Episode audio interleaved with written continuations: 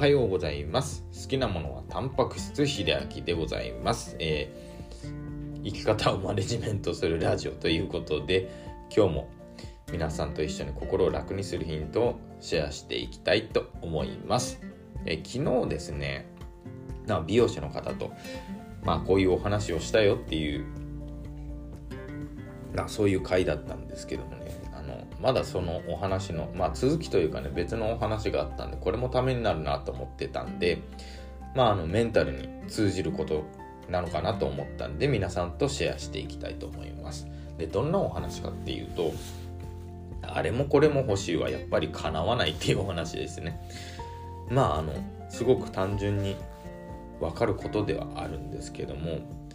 まあそのお話、まあ、美容師の方とお話して行ってきて出てきたのが、まあ、ある、まあ、女性の方がおられまして、まあ、その方がすごく忙しく毎日を過ごされているそうでであの結婚されたんですね、まあ、結婚したとしたいと言って、まあ、当時ねあの付き合われていた方と結婚したらしいんですけどもあの結婚したいからまあ子供が欲しい家が欲しいねあの何々したいこれしたいみたいなのがすごい多いそうなんですね。でも自分はどうかっていうと結構あの仕事が立て込んでいて、まあ、その人の職業柄ですね。結構朝早くに仕事に出てほぼもうだから休みがないぐらいに働いているそうなんですね。でまあそのお話を聞いた時にですね何でしょうあれも欲しいこれも欲しいって結局なんか自分のステータスにしたいからそういうことを言うんじゃないのかなと思ったんですね。でちょっとあの厳しい話はなるんですけども皆さんが今欲しいって思っているまあ全てをひっくるめてまあ物という言い方にしますけども皆さんが今欲しいものって本当にそれ必要でしょうか？でそれをじゃあ手に入れた時の自分を想像してみてください。ね、あのその、まあ、欲しかったものが手に入れることができた時それは自分をどうしてくれますかっていうお話なんですね。ここがねちょっと想像できていないっていう方が結構多いんですね。あのまあ、いろんなおしゃれなものだとか、ね、自分のステータスになるみたいな感じのものを本当にねあのクジャクみたいに子供欲しいあじゃあここに子供つけようとか、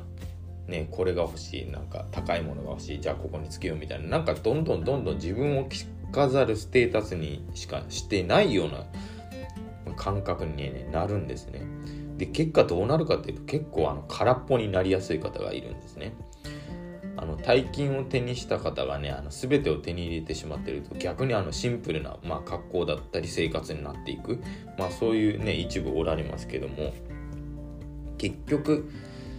まあ多勢は無勢って言ったようにね多くを手に入れすぎてもねないのと一緒のようになってしまうんですね。今何か足りないって思う方はまずあの足りないの前に自分の中で何が減らせるか考えてみる。でそれでも欲しいのだったらじゃあその欲しいものを手に入れた先の自分の姿をちゃんと想像してあげるってことを考えてからまあその欲しいものを手に入れる努力をしていただくということがいいかなと思います。あの往々にしてねこれあの間違えると人生空っぽになってしまう。まあそんな大げさにはなりますけどもそういう可能性危険性も含みますのであのまあ、今目の前にある自分の欲しいものとか、まあ、手に入れようとか思った際はこの考えね少し頭の片隅に置いていただくと